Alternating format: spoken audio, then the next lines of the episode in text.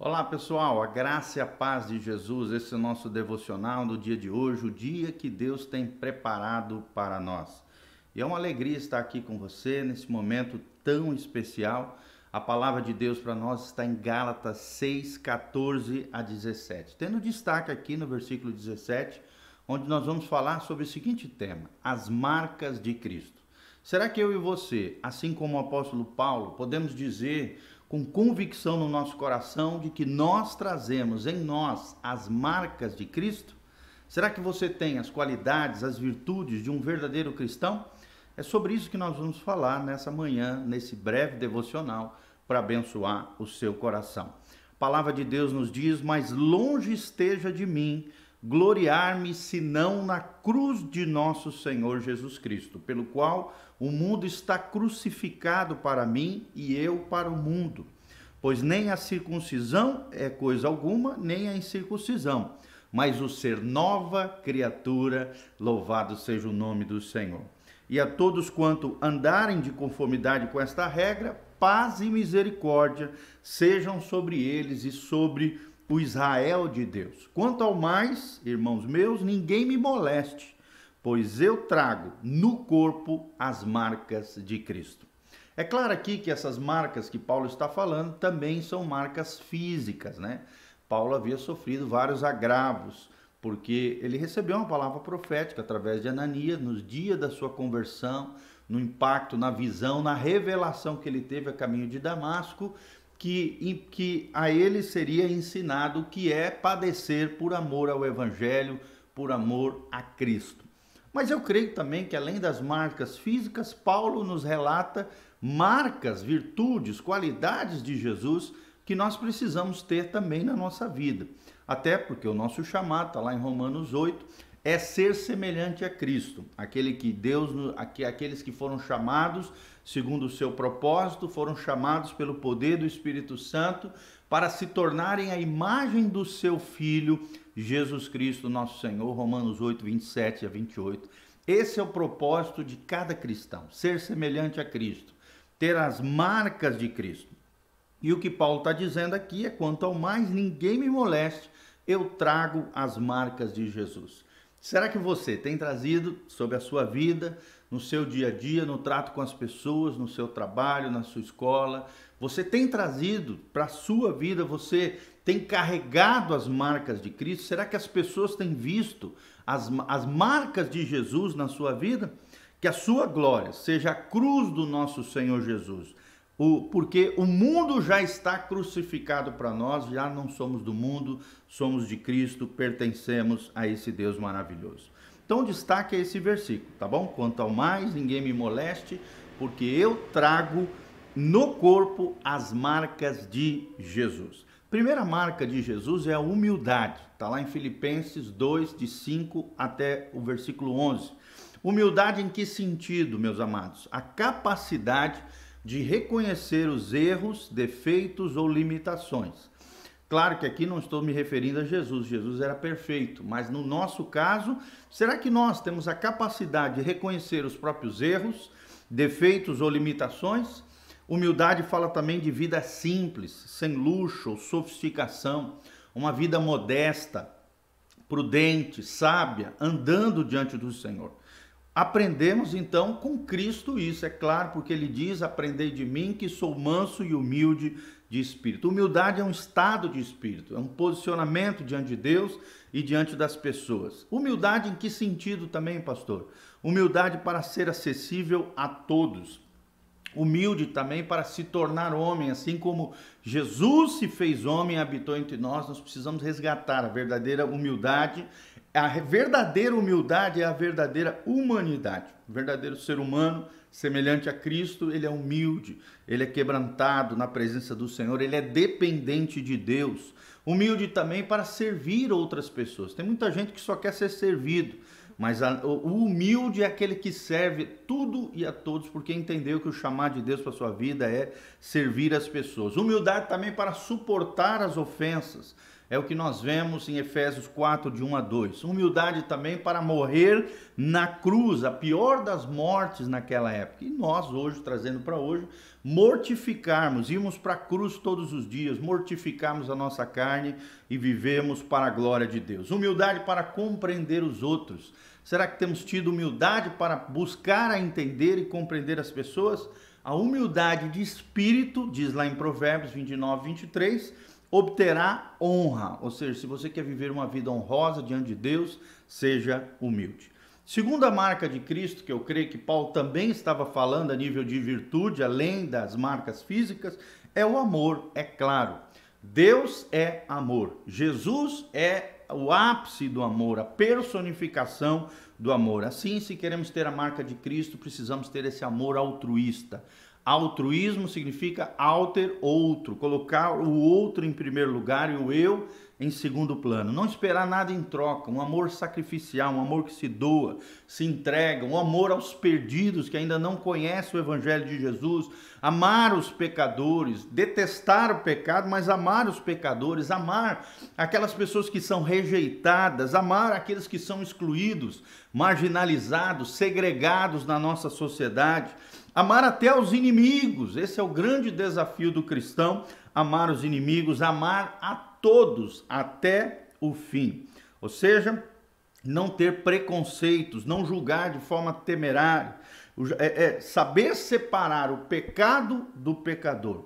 Porque Jesus não veio para julgar, diz ele em João 12,47, mas veio para dar vida em resgate de muito. Então, nosso papel também não é julgar ninguém, não é fazer juízo temerário de ninguém, pelo contrário, nós temos que fazer um autoexame de nós mesmos e deixar o julgamento, o juízo para o justo juiz, que é Jesus de Nazaré. Antes disso, temos que amar, acolher, é, é, aceitar, trazer para perto, conquistar corações e vidas através da humildade e através do amor. Terceira marca de Cristo é a unção a unção de Deus. Nós também estamos deixando aí disponível para você, se você quiser estar semeando, ofertando nosso ministério, aí tem todos os nossos dados para isso. Terceira marca, a unção. A unção é a graça de Deus naquilo que você faz, é uma capacitação sobrenatural do Senhor, é um dom espiritual, é poder espiritual na nossa vida. Assim como Jesus buscava relacionamento constante com o Pai Celestial, nós também precisamos buscar relacionamento com o Espírito Santo, que é o poder de Deus em nós, a pessoa da Trindade habitando em nós. Temos que buscar relação com o Filho e com o Pai Celestial, assim como Jesus. Pelo menos 11 vezes você via Jesus nos evangelhos saindo à parte para ter intimidade, vida de oração, intercessão em favor dos seus e vida de intimidade com o Pai, porque ele buscava esse relacionamento contínuo. Esse era o segredo da unção de Jesus. Esse, era o, esse é o segredo da unção dos discípulos de Jesus, buscar um relacionamento, uma conexão com o céu diariamente. Por isso que ele era direcionado pelo Espírito. Quando foi enviado para o deserto e ali venceu a tentação e o diabo, quando era enviado às cidades, né? Quando era enviado na direção das pessoas, tudo isso porque Jesus se consagrou, era direcionado pelo Espírito, jejuou mais de 40 dias, conforme descreve no texto sagrado, e estava constantemente em sintonia com a vontade de Deus e por isso foi capacitado para a missão e o propósito que Deus havia estabelecido para ele. Se você quer cumprir o propósito de Deus para a sua geração, meu irmão, se você quer cumprir a sua missão nessa terra, o propósito pela qual você nasceu, não tem como, você precisa de unção. A salvação é fruto da graça de Deus, é de graça, mas a unção é necessário pagar o preço pela unção, e isso fala de intimidade com Deus, consagração e santificação diante do Senhor. E a quarta marca de Jesus é a submissão. Ou seja, a palavra submissão significa estar debaixo da missão do Pai. Era o que Jesus fazia, é o que nós devemos fazer, no caso, estar debaixo do Cristo. A voz do Pai o direcionava todo o tempo, em todo lugar. Ele falava aquilo que o Pai lhe dizia, e as palavras que saíam da boca de Jesus eram as palavras em conexão com o coração de Jesus, com o Pai. Ele diz várias vezes: Eu não falo o que eu quero, mas sim aquilo que o Pai me, me revela, aquilo que o Pai me diz, assim eu falo, quem vê a mim, vê o Pai. Então você vê o tempo todo Jesus conectado com o coração do Pai. Nós vemos também que Jesus né, rejeitou os seus sentimentos e se subjugou à vontade do Pai, por exemplo, lá no Getsemane. Ele fala: Senhor, se possível for, afasta de mim esse cálice, mas que não se faça a minha vontade, mas a tua. Então, por mais que ele estava angustiado ali, né?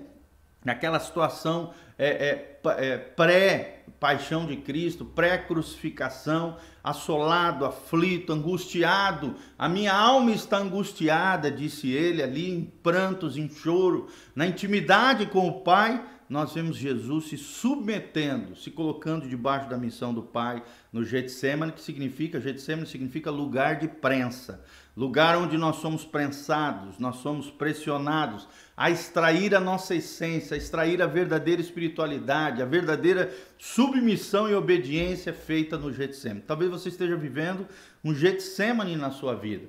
Sabe, meu irmão, se você está vivendo esse Getsemane de Deus, se submeta ao Senhor, porque submissão é um lugar de paz, é um lugar de descanso, é um lugar de segurança e de bênçãos espirituais. Se você quer viver uma vida abençoada, de paz, descanso e segurança, você precisa estar debaixo da missão de Deus. E a quinta e última marca que nós vamos deixar para você nessa manhã é a obediência obediência, ou seja, é o cumprimento de uma vontade alheia. No caso aqui, cumprimento da vontade de Deus, não a minha vontade, mas a vontade de Deus. Eu já não faço mais a minha vontade, mas a vontade do Pai.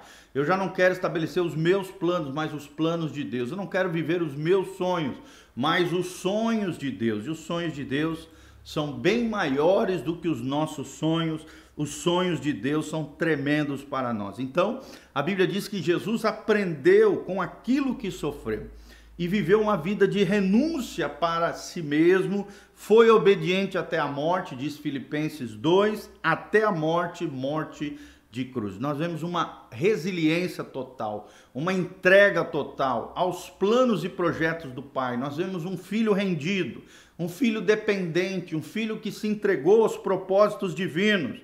Ele obedeceu seus pais naturais, ele obedeceu ao Espírito Santo, ele obedeceu à lei judaica da sua época, ele obedeceu às autoridades que haviam no seu tempo, ele obedeceu principalmente a sua missão e o seu propósito, é o que nós aprendemos na palavra de Deus. Então, quais são as cinco marcas que Paulo podia falar com autoridade, porque nós vemos na vida de Paulo o mesmo reflexo da vida de Jesus, claro que no menor grau, é óbvio, nenhum ser humano chega à plenitude do que foi Jesus, mas tanto na vida de Cristo nós vemos essas cinco características, como também na vida de Paulo, humildade em primeiro lugar, amor altruísta aqui, amor ágape, unção, capacitação do Espírito Santo, submissão, estar debaixo da missão de Deus na terra e por último, obediência. Como é que está a sua bênção do Senhor? Deus está conosco, Deus nos capacita,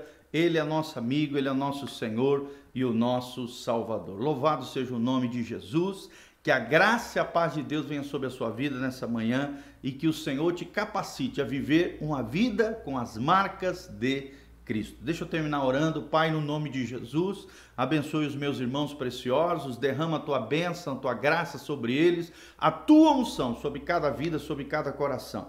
Que Jesus seja o centro das suas vidas, que a palavra seja o fundamento e que eles valorizem um relacionamento com o teu coração, um relacionamento com Jesus de Nazaré. Que a bênção do Senhor esteja sobre nós, nos capacitando, nos abençoando, derramando ricas bênçãos, prosperidade, abre as janelas dos céus, derrama chuva de bênçãos, de tal forma que haja abastança, provisão, abençoa as nossas famílias, cura os enfermos, sara os feridos, restaura o teu povo e manifesta o teu poder, a tua glória, é o que nós te pedimos de todo o coração, em nome de Jesus. Amém e amém. Que Deus os abençoe, querido.